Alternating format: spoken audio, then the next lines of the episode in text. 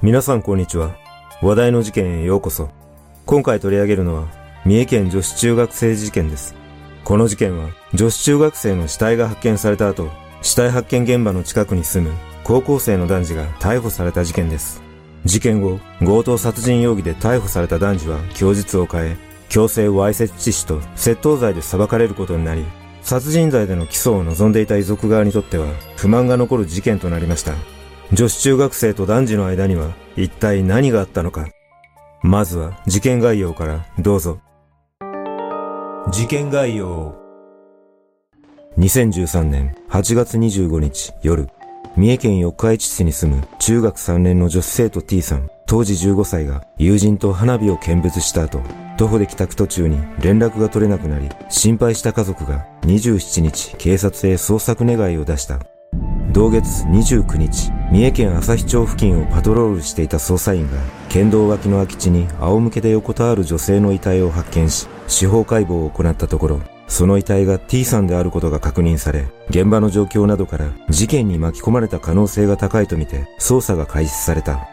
その後、事件から約半年が経過した2014年3月2日、警察は遺体発見現場から約600メートル離れたところに住む高校3年の男子生徒 S、当時18歳を任意同行の上事情聴取を行ったところ、T さんを殺害し、財布から現金を奪って逃走したと供述したため、S を強盗殺人容疑で逮捕した。S は逮捕後の取り調べの中で、金目的だったとの犯行動機を供述していたため、当然殺人罪が適用されると見られていたが、後に S は供述を変え、わいせつ目的だったと述べたことから、殺人罪は見送られ、強制わいせつ致死と窃盗の容疑で裁かれることとなった。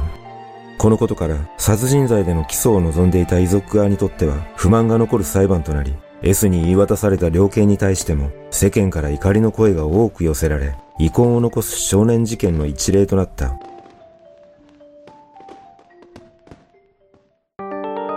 当日の足取り。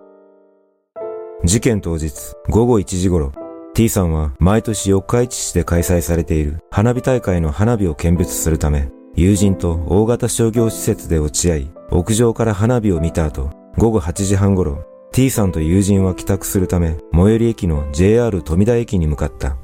午後9時55分、帰りが遅いことを心配した T さんの姉が LINE で、いつ帰ってくるの？とメッセージを送ったが返事がなかったため、午後10時30分頃、早く帰っておいでね、と再びメッセージを送ると T さんから、帰っとるって言ってるやろ、と返信があったという。その後、午後10時33分に、一駅先の JR 朝日駅に到着すると、二人は共に下車し、T さんと友人は駅近くのスーパーで別れると、T さんは県道沿いを徒歩で自宅に向かった。午後10時55分、同級生の女子生徒が T さんに LINE で、私今からカラオケ行くとメッセージを送ると T さんからいいねと返信があったが、その返信を最後に友人が送った LINE に既読がつかず、さらに午後11時17分、T さんの姉が電話をかけたところ、T さんの携帯は繋がらなかった。変わり果てた姿。その後も T さんと連絡が取れない状態が続き、心配した T さんの父親が8月27日午後7時頃、警察へ捜索願いを出し、警察が捜索を始めたところ、29日午後2時半頃、パトロールしていた警察官が JR 朝日駅から西に約800メートルの県道脇の空き地で女性の遺体を発見した。その遺体は草むらの上に仰向けに横たわった状態で発見され、痛みが激しく、死後数日が経過しているとみられ、下着以外の衣服は身につけていない状態だったが、司法解剖の結果、遺体は T さんであることが確認された。さらに、死因は窒息死と判明したが、首を絞められたような跡はなく、口の周りが内出血していたことから、口や鼻を強く塞ぐなどして殺害された可能性が高いことが分かった。また、死亡推定時刻は8月25日深夜とみられ、T さんがスーパーで友人と別れた後、帰宅途中に何者かに襲われたとみて、警察は捜査を開始した。その後の捜査で、現場周辺からは、T さんの財布や携帯電話、カバン、衣服、サンダルなどが発見され、T さんの財布から現金約6000円が抜き取られていたことも分かり、身元の特定につながるものが放置されていたことから、警察は T さんと面識のない人物による犯行との見方を強め、付近の防犯カメラの解析などを進めた。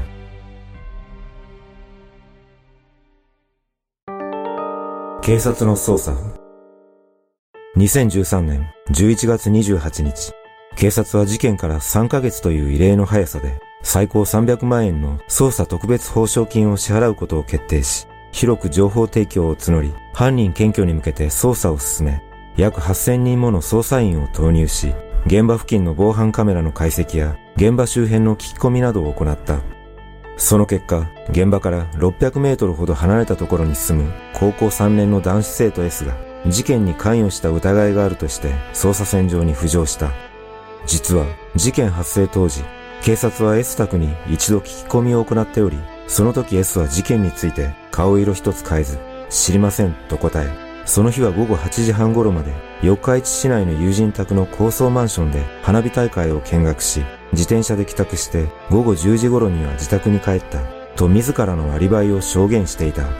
しかし、付近の防犯カメラを解析した結果、S は T さんが友人と別れたスーパーに午後10時30分頃から午後11時頃まで滞在していたことが明らかになり、アリバイが嘘だったことが判明した。そんな S は T さんの遺体が発見された当日と翌日に自身のツイッターでちょ、え、めっちゃやばいやん。地元の朝日町で女子中学生の死体が見つかったって。四日市の女子中学生らしい。手の震え止まらん。などと事件とは無関係を装うツイートをしており、さらに捜査員が自宅に来たことに対して、家に警察来とった。事件の近くの家の人に聞いて回るらしいで。などとも投稿していた。その後も S は普段通りに投稿を続け、事件現場と自宅が近いことから、友人から冗談半分で、お前が犯人だろ、と言われると、笑って聞き流すなどして日常を過ごしていた。その裏で警察は S の犯行を立証する証拠集めを進め、2014年3月2日、S の逮捕へと踏み切った。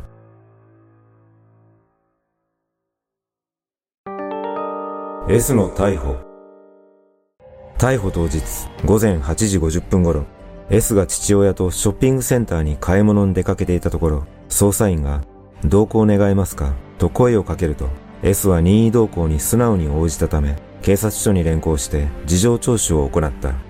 S は当初取り調べに対し関与を否定していたが、警察は T さんの所持品などから S の指紋が出たことや、T さんの衣服に付着していた DNA 型が S のものと一致したこと、さらに S が証言したアリバイが嘘であることを証明したところ、私が犯人です。一人でやりました。と S は犯行を自供したため、同日夜、強盗殺人容疑で S を逮捕した。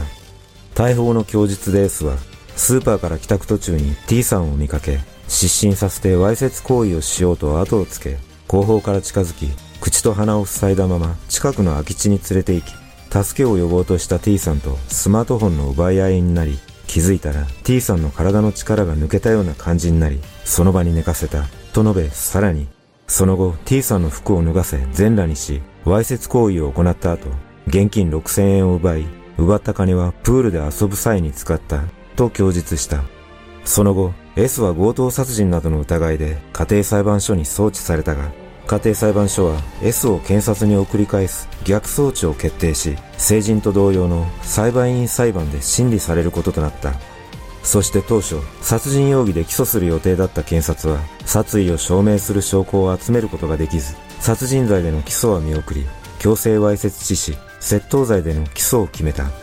これに対し T さんの遺族は会見で、納得できない部分はあるが、裁判所は重い判決を下してほしい、と苦しい胸の内を述べ、裁判を迎えることとなった。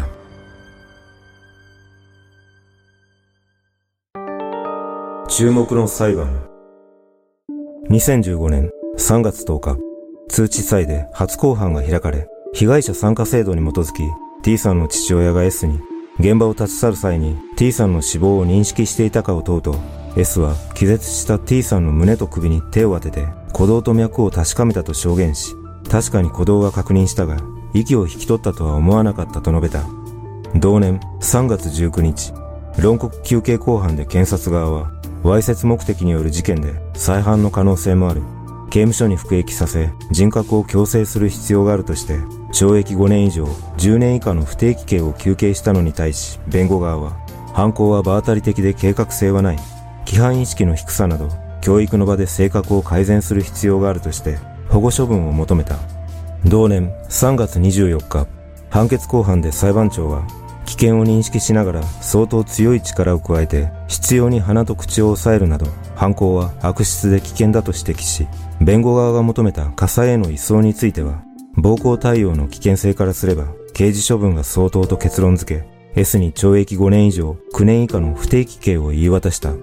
判決後に裁判長は S に対し、私や裁判員にはあなたが事件にきちんと向き合っているとは思えない。事件と向き合うことが最大の償いです。被害者や遺族への謝罪の気持ちを持ち続けてほしいと述べたが、遺族はこの判決に納得はできず、名古屋高裁に控訴した。そして同年6月8日、遺族側が S に対して1億1000万円の損害賠償を求めていた裁判で、遺族への慰謝料など約7700万円の支払いを命じる判決が下されたが、S が賠償命令に応じる意思を示さないことから、遺族側は S の両親を相手に3200万円の損害賠償を求める訴えを起こし、その後、S の両親が請求額の一部を分割で支払う内容で和解が成立した。同年9月17日、名古屋高裁で控訴審判決が開かれ、裁判長は一審の判決を軽すぎるとは言えない、量刑判断に特段の誤りはないとし、検察側の控訴を棄却したことで S の判決が確定し、この事件は幕を閉じた。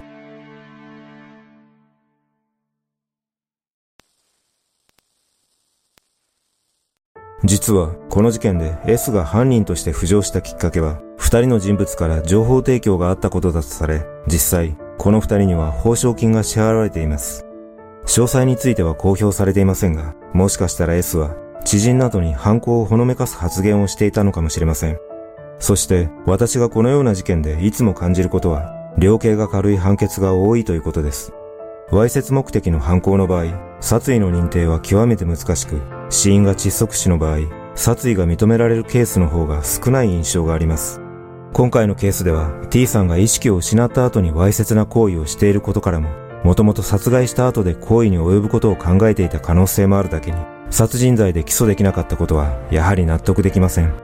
自らの性的欲求を満たすためだけの犯行は卑劣極まりない行為であり、被害者や遺族の感情を押し量ると、殺人罪をも凌駕する罪に問われてもおかしくないように感じます。そして何より恐ろしく感じることは、S の判決が5年以上9年以下の不定期刑だったため、すでに出所している可能性があるということです。